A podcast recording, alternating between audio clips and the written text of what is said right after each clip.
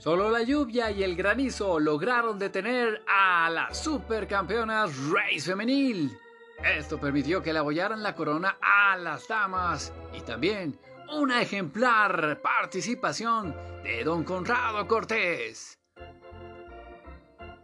En un gran duelo que parecía carrera parejera entre Conrados Masters y la novena Race Femenil, campeona de la categoría Segunda Fuerza y ahora en el grupo especial de la Liga Premier de Béisbol de Hidalgo, fue un juego partido por la lluvia y el torrencial granizo que cayó sobre el rancho beisbolero Julio Cortés, cuando la diferencia era mínima, 8 por 9, y recién los varones tomaban la ventaja en el episodio número 7 esto con una carrera producida por su mejor bateador, Jesús Vázquez, quien tuvo una tarde de ensueño bateando de 4-4, agenciándose dos carreras producidas y una anotada, el noveno al orden por Conrados, Masters y Jardinero Derecho.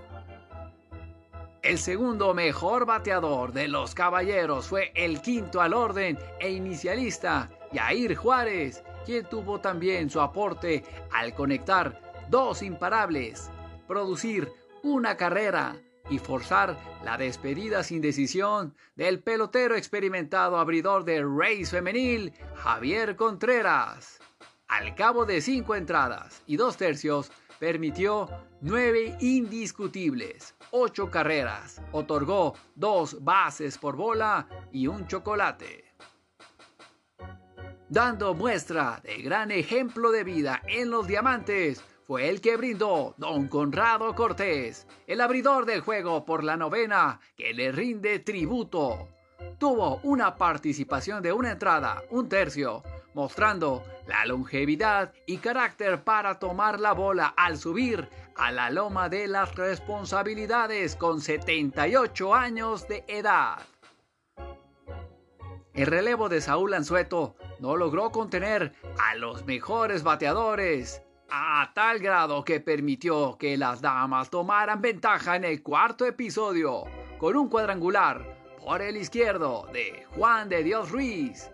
Posteriormente, en relevo corto de Emir Cisneros, quien ponchó a Nancy Callejas y otorgó pasaportes a Ernesto Cisneros y Daniela González, situación que evidenció la poca paciencia del manager Salomón Cortés al traer desde el campo corto al cerrito ni más ni menos que al aguerrido pelotero Jesús Chucho Cisneros, quien resultó con la victoria al lanzar dos entradas, dos tercios, permitir dos hits sin carrera, otorgar un solo pasaporte y recetar tres ponches.